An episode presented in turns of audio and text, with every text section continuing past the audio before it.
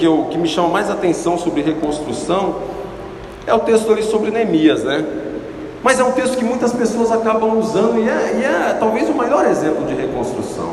Porque Neemias, ele reconstrói não só a dignidade daquele povo, ele reconstrói os muros, ele reconstrói a dignidade, ele reconstrói a adoração daquele povo que estava perdido, ele reconstrói o governo daquela cidade, ele faz ali uma reconstrução, foi algo assim tremendo, né? Quando a gente observa Neemias e como ele foi direcionado por Deus, nós vemos que um homem pode mudar uma nação. Pastor Paulo falou aqui sobre né, 200 mil habitantes, creio que tem até mais mesmo, né? Porque acho que só lá no Vargem Grande, que eu, que eu vim ali do Vargem Grande, acho que são quase 60 mil.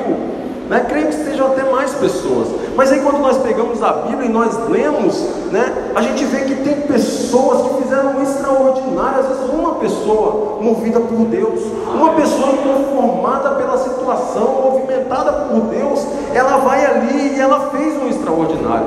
Quando nós vemos a vida de Neemias, que fez a reconstrução de uma cidade, quando nós vemos, por exemplo, a vida de Gideão, que pega ali e livra aquele povo que estava ali cativo ali, que estava sendo roubado todo o tempo, e enfrentou ali 132 mil soldados com 300 homens, a gente olha e fala: Uau! Né?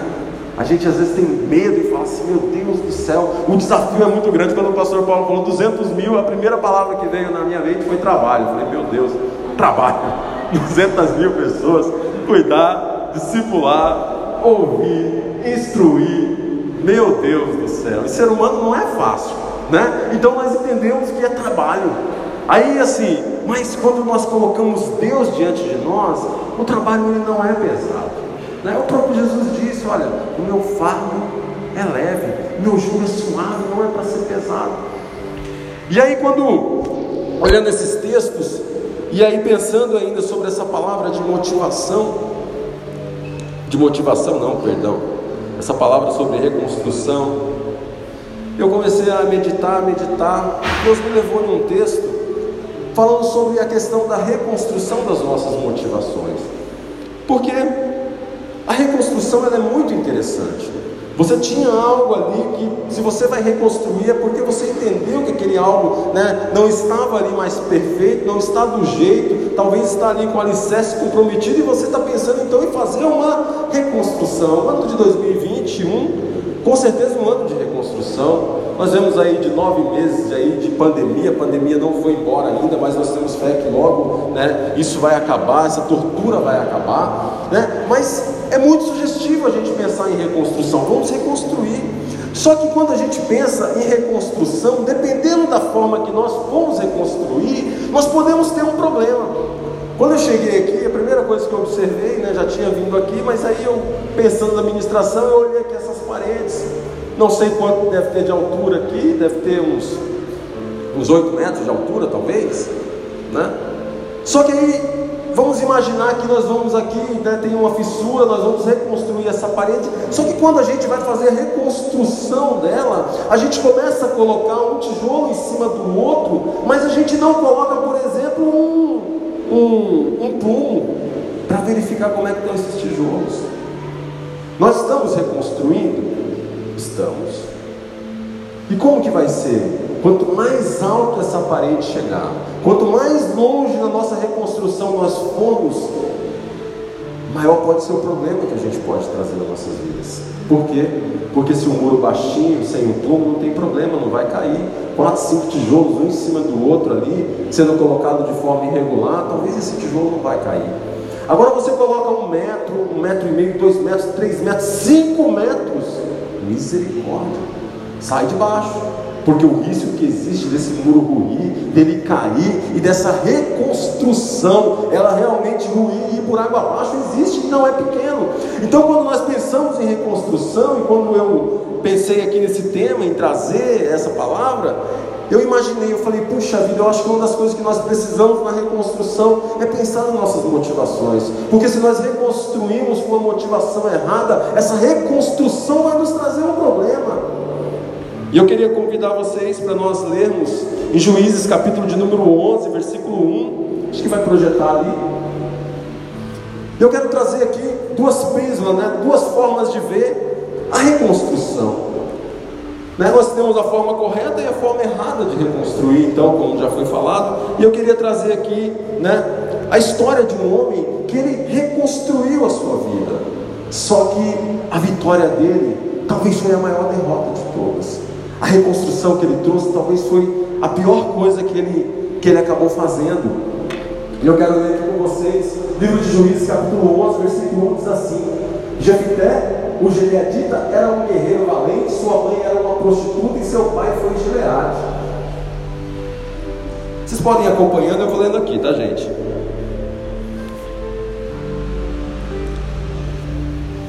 Também a mulher de Gileade lhe deu os filhos, sendo e sendo os filhos dessa mulher já grandes, repeliram Jefité e lhe disseram: Não herdarás em nossa casa de nosso pai, porque és filho de outra mulher. Então Jefité fugiu de diante de seus irmãos e habitou na terra de Topi. E os homens levianos se ajuntaram com Jefté e saíram com ele. E aconteceu que depois de alguns dias, os filhos de Amon pelejaram contra Israel. Aconteceu, pois, que quando os filhos de Amon pelejaram contra Israel, foram os anciões de Gileade buscar Jefté na terra de Tobi e disseram, e disseram a Jefté: Vem ser-nos por cabeça para que combatamos com os filhos de Amon. Porém, Jefité disse aos anciões de Gileade: Porventura não me aborrecestes a mim e não me repelistes da casa do meu pai? Por que vem agora a mim quando estás em aperto?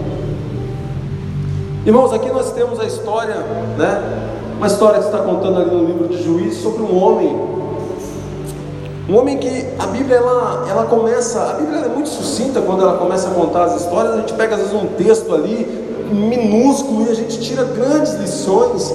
Só que aí o texto ele já começa a dizer ali que esse homem, ele era um, um gileadita e ele era um homem valente e valoroso. Puxa vida, olha só, olha as primeiras grandes características que a Bíblia está dizendo. Amém. Imagina só. Imagina só, você está na. Você está ali, a Bíblia está escrevendo alguma coisa sobre você, e a primeira coisa que acontece é que a Bíblia está dizendo, olha, Elias é, puxa vida, pensa num homem valente, pensa num homem valoroso, pensa num homem que tem comprometimento com a obra de Deus, pensa num cara que é família, que gosta dos seus filhos. Imagina só a Bíblia falando algo disso, de você, falando ali dele, né? Ele estava ali na terra de Gileade, que era uma terra que tinha o quê? Gileade significa a terra da cura, a terra do bálsamo. Ele estava no lugar certo, ele, ele era um homem valente, valoroso, tinha ali suas qualidades, ele tinha atributos como uma forte liderança. A liderança dele era tão forte que quando ele vai embora, que o povo de Gileade está em guerra, a primeira coisa que lembram é Jefté, Cadê Jefté? Se Jefté estivesse aqui com a gente, talvez isso não estaria nos acontecendo. Ele tem um senso de liderança, ele vai conseguir liderar o nosso povo a ponto de nós rompermos, a ponto de nós conseguirmos destruir esses inimigos aqui na guerra. Ele tinha liderança, ele era um homem valoroso, ele era um homem de palavras, Jefté. Ele era um homem forte, ele era um homem de caráter. Olha quantas qualidades que a gente vê ali, né? Vendo um pedacinho da história de Jefté. Só que aí, irmãos, a Bíblia ela traz ali um porém. Na nova versão Almeida, revista e corrigida, ele diz assim: olha, que Jefité ele era um varão, né, valente, valoroso, e aí tem uma vírgula e diz: porém, porém Jefité ele tinha um problema, que para muitos, dependendo da situação, pode dizer, ah, mas não é um tão grande problema, mas a Bíblia faz questão de relatar que Jefité era filho de uma prostituta. Ele tinha tudo para dar certo. Só que ele tinha uma vírgula no caminho dele. E aí nessa vírgula que tinha no caminho dele ali, ela foi reconstruindo construindo, né? Já que a gente está falando de reconstrução, essa vírgula foi construindo dentro dele um caráter totalmente desconecto. Foi construindo dentro dele uma rejeição que aquilo iria estar latente lá na frente, que talvez no momento que ele estava vivendo, aquilo não podia fazer tanta diferença para ele. Eu estou vivendo, eu estou constituindo família, eu tenho filhos, eu estou ali, eu sou um homem de palavra, eu sirvo a Deus, aquilo isso não me afeta. Só que para Jefité isso começou a afetar. Para Jefité isso começou a afetar tanto para ele ali, que os próprios irmãos dele, ele começa a ser rejeitado dentro da casa dele, os irmãos dele falam, olha, aqui não. Sabe de quem que você é filho, Jefité? Você é filho de uma prostituta. Você imagina todos os dias ele lembrando né, que ele era um homem de valor e alguém pegando ali no carro dele dizendo, você é filho de uma prostituta, Jefité. Você não tem valor nenhum, não. Você sabe de quem você é filho? Então, aquele homem era todo dia massacrado, todo tempo massacrado, por quê? Porque ele era o filho de uma prostituta, por isso ele foi desprezado, rejeitado. Ele foi o filho da vergonha do pai dele, o filho do pecado do pai dele. Gileade peca e nasce Jefité. Olha só, quando nós olhamos para esse texto, quantos de nós não se parecemos às vezes com Jefité? Parece que a gente nasceu por um engano, né? Parece que as coisas aconteceram, mas aconteceram por um engano da vida. Ai, por que, que eu cheguei até aqui? Será que Deus me colocou aqui por um engano? E ele foi crescendo com esses traumas, desprezado, à margem da sociedade da época, rejeitado, traumatizado por tudo isso. E aí, quando aqueles homens expulsam Jefité da casa dele ali, quando eles expulsam, os homens da cidade também tocam ele e falam: Você não tem vez aqui não, irmãos. Na nossa sociedade é uma sociedade muito moderna, né? Mas você imagina para os dias de hoje, você ter ali um filho seu, às vezes, junto com um outro filho que é o que? Ah, é. Quem é aquele ali? Ah, Fernanda, não se envolve com aquele ali, não. Aquele ali é filho de uma meretriz. Olha só, é forte demais. Mas nós, ainda hoje, na sociedade de hoje, a gente pode julgar e dizer, oh, Cuidado, não se relaciona, vai devagar. Se é uma pessoa que tem família, uma pessoa que tem estrutura, você imagina naquela época como que ele foi desprezado. Então ele foi ali e foi expulso. Num dado momento da vida de Jefté, ele se vê sem herança. Olha só, irmãos, trazendo para o contexto de construção, isso é o caráter dele sendo construído. Ele está ali, ele sabe quem ele é em Deus. Ele diz assim: Eu sou homem valente, eu tenho o meu valor. Mas todo o tempo a rejeição está gritando no coração dele, dizendo: Você não é isso, não. Todo tempo a rejeição gritando dentro dele, dizendo que ele não era aquilo, não. E ele se vê num momento sem herança. Quando os irmãos expulsam ele de casa, sem identidade: Quem sou eu? Será que eu sou valente mesmo? Quantas vezes eu, Elias, eu não estou em casa ali e às vezes eu fico aí e falo, meu Deus do céu, será que o caminho que eu estou percorrendo é o caminho correto mesmo? Às vezes a gente fica um pouco sem direção, né? pensando, meu Deus, será que o que eu estou fazendo é 100% certo? E vamos ali se direcionando. Agora imagine uma pessoa crescendo com um trauma desse. Então, Jefté foi atingido na sua identidade. Ele foi atingido nos relacionamentos. Eu imagino que ele amava muito aquelas pessoas que estavam ali, ou pelo menos tentava amar, se relacionar. Só que quando chega uma, uma certa situação, ele não aguenta mais viver naquilo que ele está vivendo. E quando ele chega nessa situação, ele se obriga a ir embora. A Bíblia diz que Jefité abandona a casa. Então, os irmãos queriam que ele fosse embora, as pessoas queriam que ele fosse embora, mas ele resistia ali. Chega um momento que aquilo não foi mais possível resistir. Ele falou assim: Olha, eu vou abandonar, eu não aguento. A sensação dentro dele devia ser terrível, ele já não aguentava mais. E aí, nessa história, nós temos personagens aí que se né, que ficam totalmente ocultos nessa história. Por exemplo, o pai de Jefté, cadê Gileade nessa história?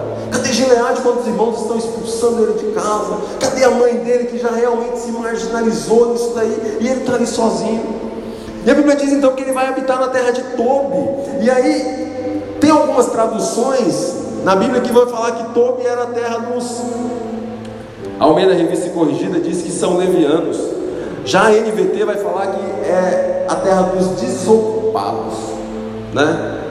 A NVI já é vai um pouco mais além, a NVI diz que é a terra dos vadios, né? É um povo vadio, é um povo que não tem o que fazer. Foi o lugar que marginalizaram Jefté. Então Jefté ele começou a ser criado e começou a ser construído, e é por isso é muito importante, irmão. Nós estamos então no ano da reconstrução. Mas se você foi construído de uma forma, e é muito importante nós nos situarmos onde nós estamos sendo construídos. Onde você foi construído? Porque se o seu alicerce de construção tiver um alicerce ruído, o risco que tem essa reconstrução não dar certo é muito grande. Por isso nós precisamos atentar para isso. Só que a vida ela começa a dar uma guinada para o lado de Jefté. 2021, nós estamos reconstruindo. E vai ter um momento que o pastor Rodrigo profetizou, o pastor Paulo profetizou, eu sei que vai ser um ano profético, um ano da vitória, um ano que nós iremos romper e vamos muito longe. Só que vai ter um momento que nós estaremos ali, né? E chegou o momento de Jefté.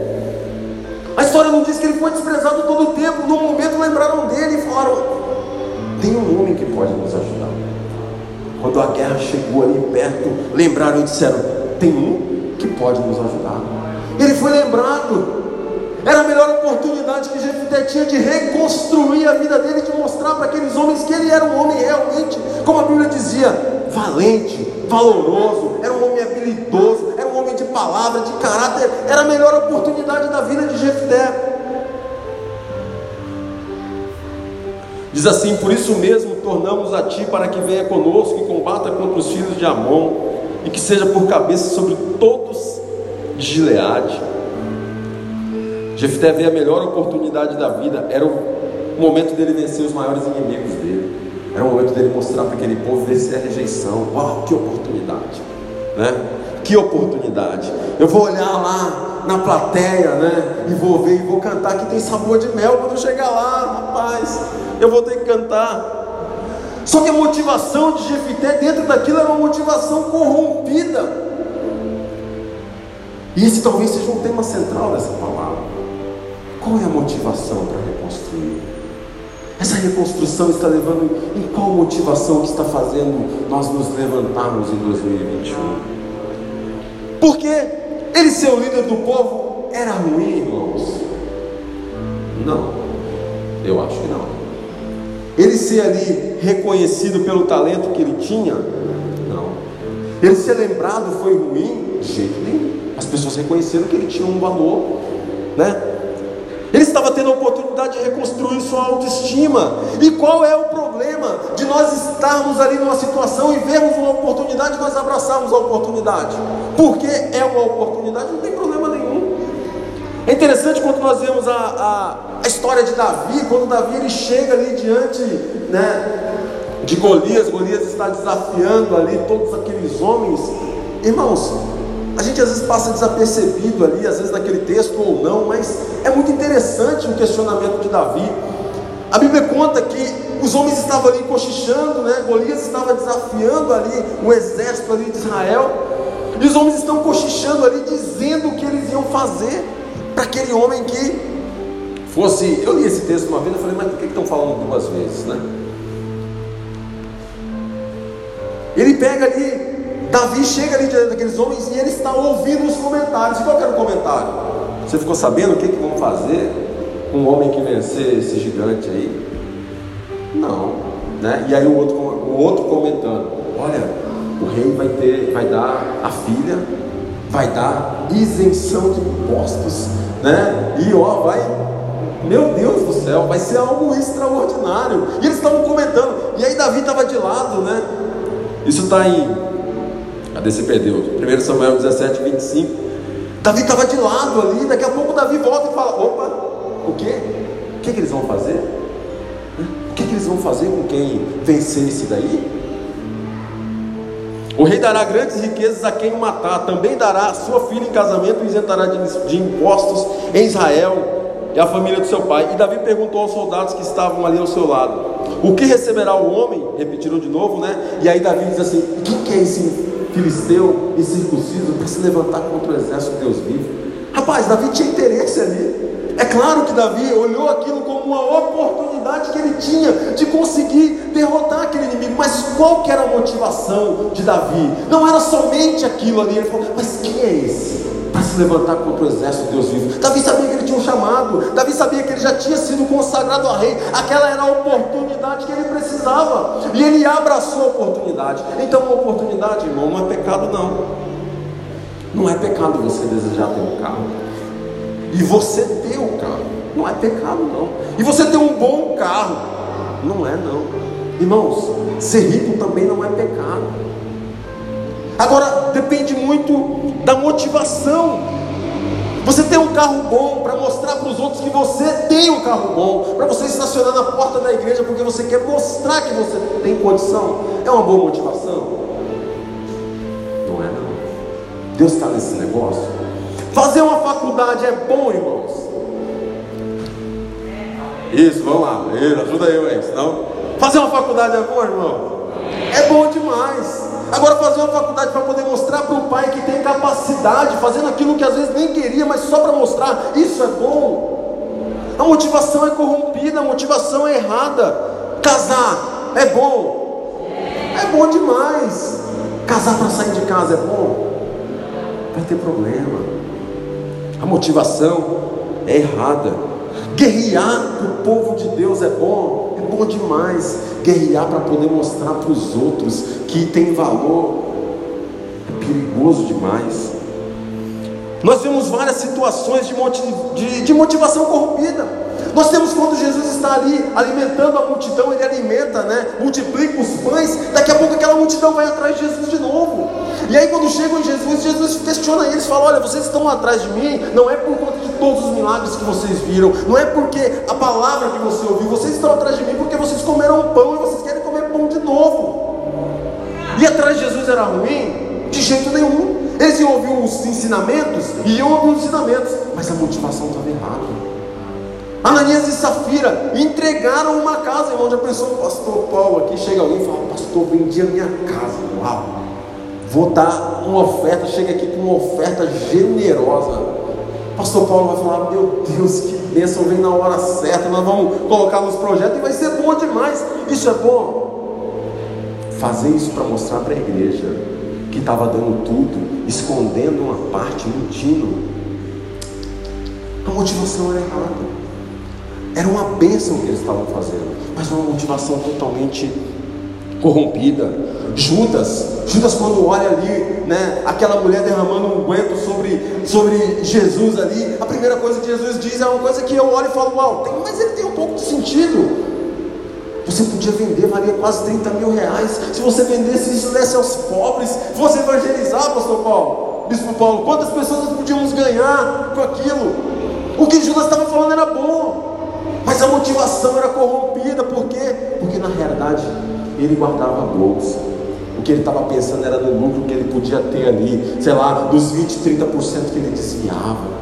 O que ele falava da boca para fora era bom, motivação era errada. Agora, irmãos, quem é que conhece o seu coração? A sua motivação. Você pode vir aqui na igreja, pular, saltar, cantar, glorificar. Meu irmão, você pode fazer o que for. Mas Deus conhece o seu coração.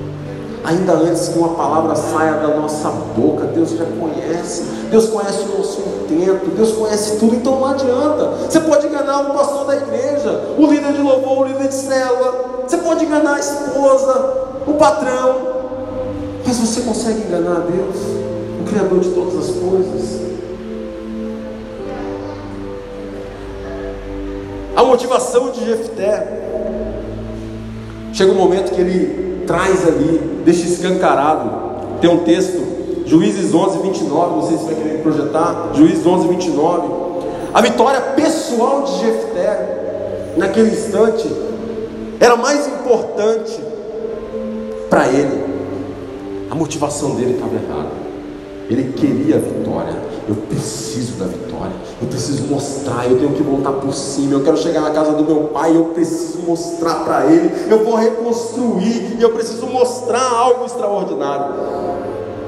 O texto está ali, mas eu vou ler aqui alguns pontos para ganhar tempo, tá?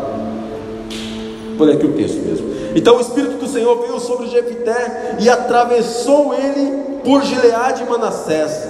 Passou por Mispa e Gileade e de Mispa e Jefté fez um voto ao Senhor e disse: Totalmente deres os filhos de Amon na minha mão, aquilo que saindo à porta da minha casa, me saiu ao encontro, voltando dos meus filhos de Amon, eu em paz, isso será do Senhor, e eu oferecerei em holocausto totalmente queimado. E o holocausto, né? O holocausto não está sendo queimado, mas a gente é totalmente queimado. Irmãos, o primeiro ponto que me chama a atenção aqui, quando ele tem essa motivação corrompida, quando ele faz esse voto, aquilo me traz muita atenção. Primeiro, porque no início do versículo a Bíblia diz que o Espírito do Senhor se apossou de Jefté. Na hora que ele coloca no seu coração que ele ia lutar as guerras de Deus, naquele mesmo momento o Espírito toma ele. Ele já tinha o Espírito de Deus, ele já tinha tudo que ele precisava para derrotar o inimigo, a mão já estava nas mãos de Jefté, já era. Aquela vitória já estava ganha, aquela batalha ali ele não precisava nem lutar, aquela batalha já estava ganha. Só que ele queria ter a certeza que ele ia ganhar, e aí ele pegou e colocou ali algo corrompido. Nós precisamos descansar nos planos de Deus. Os planos de Deus são, são muito maiores. Quando nós descansarmos, entendendo que o nosso Deus, irmãos, é muito forte quando a gente pensa assim que, puxa vida, eu tenho três princesas ali e por mais que às vezes eu não queira dar alguma coisa ali que elas querem, no fundo eu olho e falo, não consigo, vou dar aquilo que está me pedindo, tudo. E aí a Bíblia diz: olha, se nós sendo maus, se nós sabemos dar boas coisas, nossos filhos imaginam o nosso Deus, o que, que Ele não tem para nós. Só que a motivação dele ali, de reconstruir, ele colocou em xeque a vida de alguém muito importante. Eu, irmãos, lendo a palavra de Deus, eu, eu às vezes fico pensando, será se Jefité não tinha ideia de quem podia sair ao encontro dele? Será se eu, saindo de casa para viajar, ficando ali uns dias fora, sem poder dizer o dia que eu ia voltar, ou se eu fosse voltar, ele está indo para uma guerra. Vou para uma guerra ali, eu volto amanhã cedo. Não tem sentido. Ele foi guerrear, talvez ficou um mês fora, dois meses. A Bíblia não fala quanto tempo. Quem é que iria de encontro com ele? Talvez a esposa, talvez os filhos, a filha que era filha única.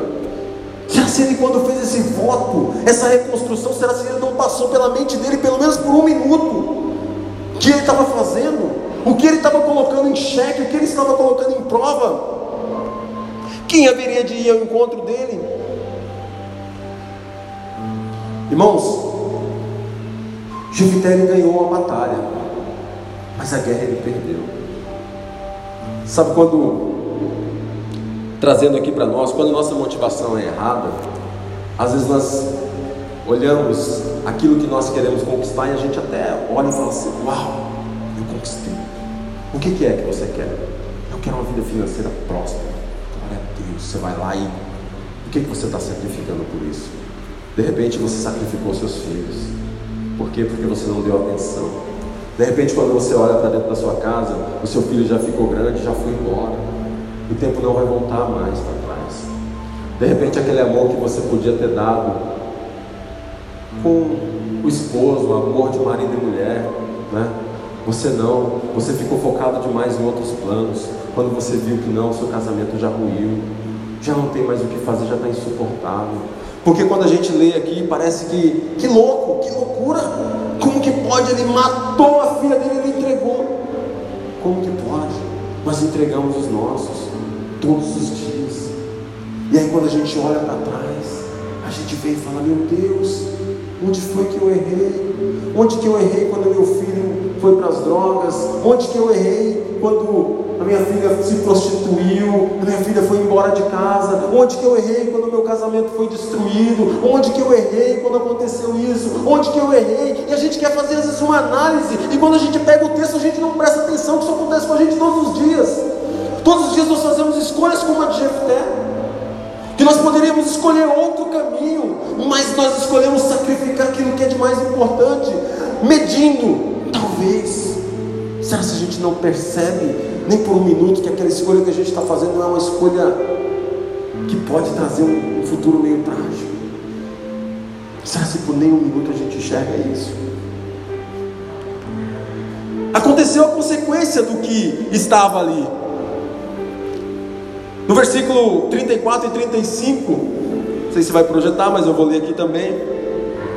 Diz a Bíblia que, vindo pois Jefité a Mispa, de Mista, né? Na cidade dele ali, a sua casa, eis que sua filha saiu ao encontro com adufes e com danças. E ele era só. E ela era só. a única filha, não tinha outro filho nem filha.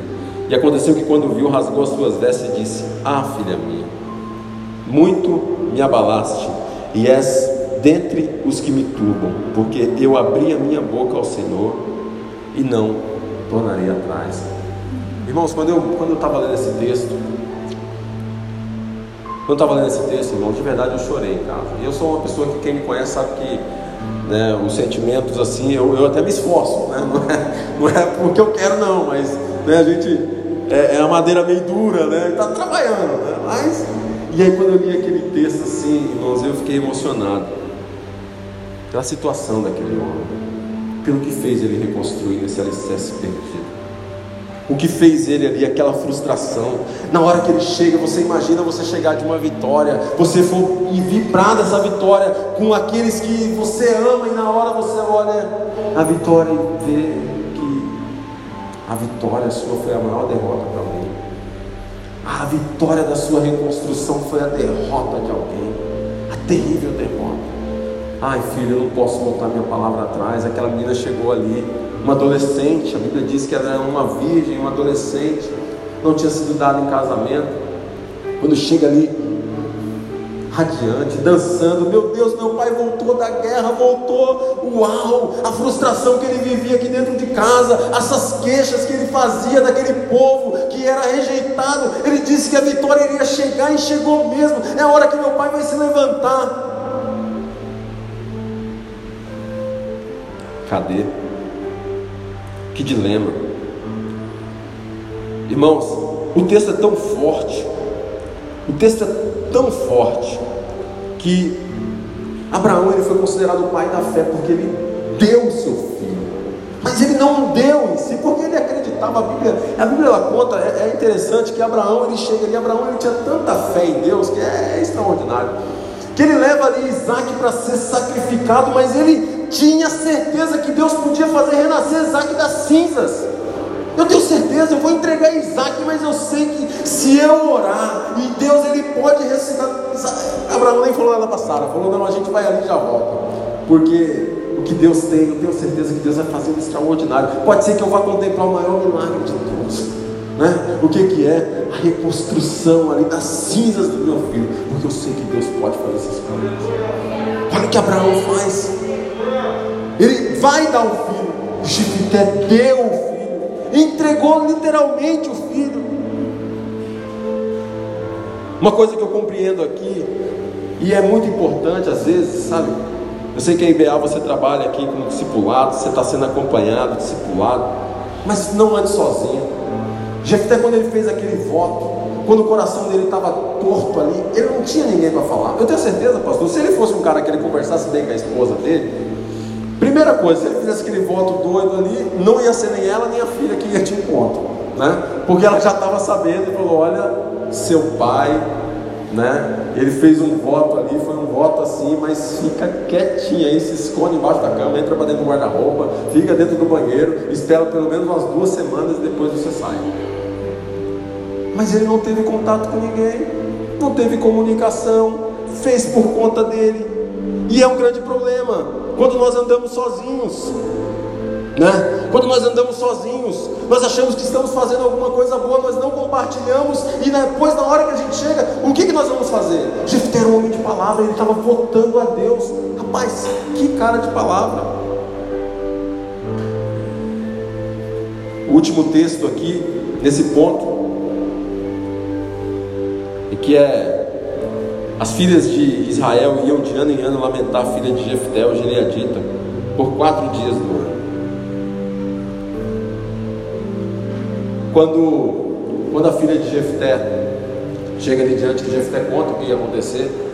Ali, acho que aquela parte me tocou mais, pastor, porque a filha dele falou assim: pai, me dá pelo menos dois meses para eu sair com as minhas amigas aí, para eu visitar algumas coisas. E aí depois ela, ela volta. E Jefté falou que ele ia fazer aquele sacrifício. Jefté teve que imolar a própria filha, irmãos. Olha só, é muito forte. Como que alguém, por uma vitória individual, acaba com sua herança, acaba com a sua descendência? Quanto vale para você a reconstrução que você está começando nesse 2021? Até onde você vai nessa reconstrução? Será que quando você reconstruir esse 2021, você vai reconstruir, mas você vai destruir alguém por conta dela? Será se a sua gana pessoal, aquilo que você quer conquistar é tão importante que não importa os meios, ou as pessoas, ou as coisas que você vai ter que abrir mão? Jefité, ele continuou sendo um grande herói, mas ele foi um herói derrotado. Eu tenho certeza que ele olhava ali, né? A Bíblia está dizendo aqui, o texto que eu li, que era quase que um feriado, quatro dias no ano. Quatro dias no ano, as jovens iam lembrar ali da filha de Jefté. Quatro dias no ano. Irmãos, perder um filho, perder um ente querido é uma coisa que tem uma dor. Imagina você com aquela vitória, eu ganhei. Que vitória pessoal que vale isso. Ah, mas tem uma outra forma de reconstruir. Como que eu reconstruo? Tem uma outra forma.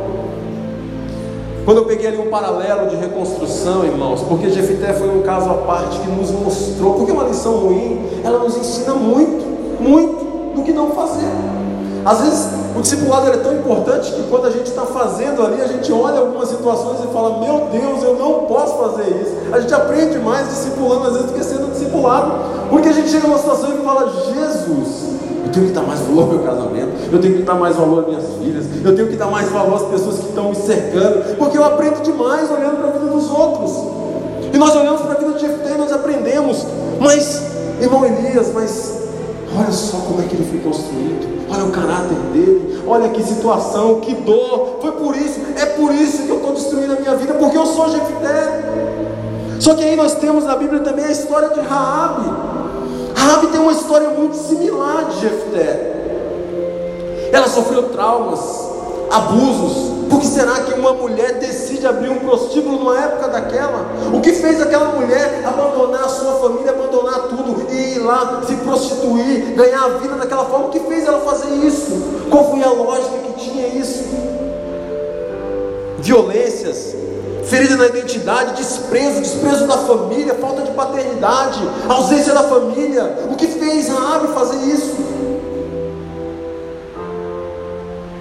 Só que Raabe tem uma oportunidade. Assim como Jefité teve a oportunidade de reconstruir, Raabe foi construída da mesma forma. Mas ela teve a oportunidade de reconstruir. E quando ela vê aquela oportunidade de reconstruir, né? A primeira coisa que ela faz quando ela vê ali Josué 2:11 diz o seguinte, que ela chega para aqueles espias que entraram ali e disse: "Olha, o versículo, a parte B, porque o Senhor vosso Deus é o Deus acima dos céus e acima da terra. Rabi de prostituta, quando ele viu os espias, ela enxergou uma oportunidade, ela se converteu a Deus, ela entregou a vida dela e disse assim: só a Deus, Ele é o único Deus, Ele é o Criador de todas as coisas, independente de eu viver cercado de deuses aqui, eu reconheço que Deus Ele é o único, Ele é suficiente, aleluia. E Rabi ela reconhece, quando ela reconhece, ela tem uma oportunidade. E ela abraça aquela oportunidade. Ela chega para os espias e fala: Olha. Chega para os espias e fala: Assim como eu estou sendo bondoso com vocês, sejam bondosos comigo também.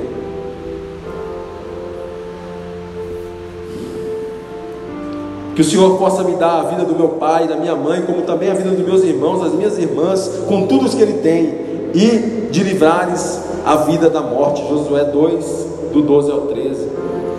Naquele instante ali, quando ela pede aquilo, irmãos, ela é obrigada a fazer talvez aquilo que Jefté não fez, e talvez aquilo que nós precisamos fazer. Ela teve que trazer curas feridas de rejeição dela. Irmãos, quando ela diz assim, quando ela chega e fala, olha, que possa vir sobre a minha vida a salvação, talvez Jefté ia dizer, só sobre a minha vida.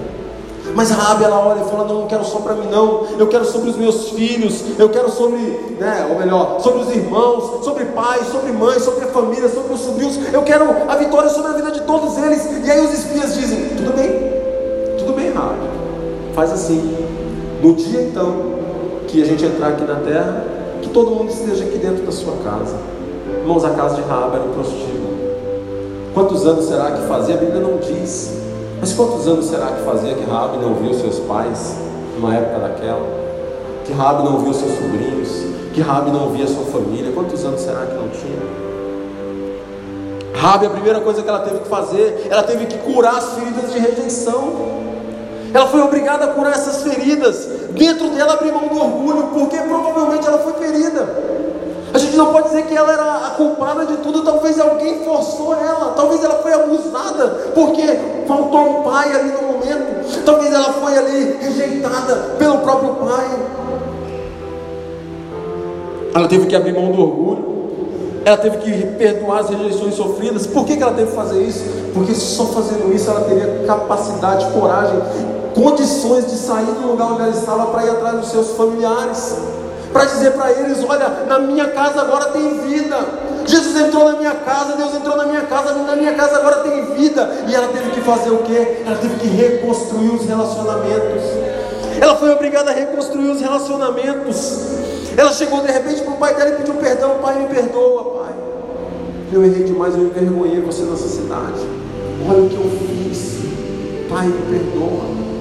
Talvez teve que chegar para a mãe, irmãos, eu estou conjecturando, a Bíblia não fala nada disso, mas me deixa pensar dessa forma, porque os pais, os sobrinhos, os irmãos, todos estavam lá na casa quando os espias chegaram novamente para resgatar. Será que eles eram coniventes com aquilo? Eu acho bem difícil. Mas para Raabe, diferente de Josué, a vitória da família dela era muito mais importante do que o passado mal resolvido que ela tinha. Ela já não queria mais olhar para passado nenhum. A vitória da família dela, a minha família, o bem mais precioso que eu tenho. Não, ele é muito mais importante do que esse meu orgulho que eu tenho aqui. Ele é muito mais importante. Aleluia.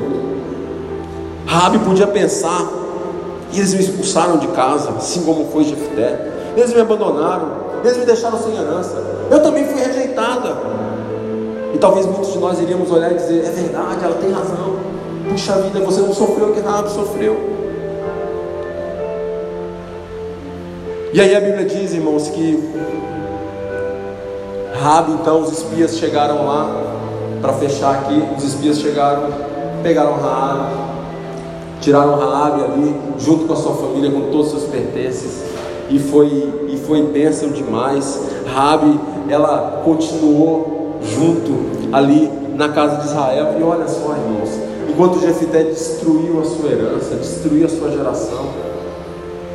A Bíblia diz em Mateus 1, versículos 5 e 6 ali, diz que Sal, Salmão gerou de Raabe a Boaz, e Boaz gerou a Ruth e Obed, e Obed gerou a Jessé. Raabe entrou na genealogia de Jesus. Era uma prostituta, era uma mulher que tinha tudo para dar errado, foi construída dentro de um alicerce totalmente desconjuntado, mas na hora da reconstrução, ela construiu sobre um alicerce. Queria te convidar para você ficar de pé. Aleluia. O que que você tem entregue? O que que você tem colocado na mão de Deus? O que que você tem espiritualizado e dito: olha, é necessário, esse sacrifício é necessário. Será se você tem colocado Deus e dito que esse sacrifício é necessário? Será que você precisa ser Jefté? Ou será que você pode ser Raab? Lembra? Os dois tiveram um início igual. Foram igualmente feridos na sua identidade. Tinham tudo para dar errado. Uma em nome de Deus deu errado demais, a motivação errada, e outra motivação correta entrou na genealogia de Jesus. Duas pessoas, duas reconstruções, duas oportunidades. Quem você é? Você é Jefté, um ferido que vai ferir, que vai matar, que vai destruir, com a sua fé aqui, e talvez vai ter um, louvor, irmãos, que eu ouvi algumas vezes, né? Que diz assim, olha, é, é, não sei quem cantava lá não, mas é um louvor que me chamava a atenção, porque ele dizia assim, quem estava em guerra era eu, saqueando o inferno com o meu louvor a Deus, mas enquanto eu, eu, eu batalhava, eu saqueava, o inimigo covardemente acertou um dos meus. Irmãos, é um louvor que é triste porque você tem uma batalha e Jefité ele pode cantar esse louvor. E ele pode, o bispo Paulo, terceirizar isso e dizer que ele estava em guerra, saqueando o inferno, lutando as batalhas de Deus, quando daqui a pouco foi lá o inimigo acertou um dos nele. Talvez a gente está cantando esse louvor com a vida toda torta, com a vida toda errada olhando e dizendo: o inferno está destruindo a minha família, quando na realidade quem está destruindo sou eu, porque eu não dou atenção à minha esposa, eu não quero cuidar bem dos meus filhos, porque eu terceirizo para televisão, porque eu faço de qualquer jeito o que eu tenho que fazer com zelo e com amor. Aleluia, aleluia, irmãos, não é o que fizeram com você, é o que você faz com o que fizeram com você não é o que fizeram com você quando te rejeitaram. Quer ver um homem mais rejeitado do que Jesus na Bíblia?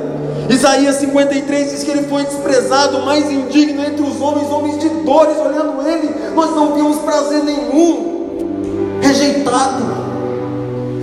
Salmo 118 diz que ele foi a pedra que os edificadores rejeitaram, e mesmo assim, ele veio para nos dar vida. Eles veio para nos dar vida em abundância. Não importa o que fizeram com você. Não importa o que fizeram com você, coloque diante de Deus agora aquilo que fizeram com você, o seu trauma. Se você foi colocado como Jefité nesse momento, se você está destruindo a sua família em nome da sua fé, em nome de Jesus, coloque diante de Deus agora. Nós vamos orar, entregue diante de Deus e diga: Deus, eu não quero mais ser Jefité. Deus, se eu tenho sido Raabe, eu quero chegar até o final, eu quero reconstruir, eu quero ter uma geração, aleluia. Alamanarama. Oh, aleluia. Aleluia. Oh Pai, nós cremos, ó Deus, no poder da Tua palavra. Nós cremos, ó Deus, na unção, ó Deus, dispensada nesta igreja, Pai. E nós colocamos diante dos Teus filhos aqui, ó Pai. E o Teu poder que regenera, Pai. Gileado a terra do Pai. Que o teu ó Deus, possa vir sobre a vida dos teus filhos, ó Pai. Aramazou, me queimará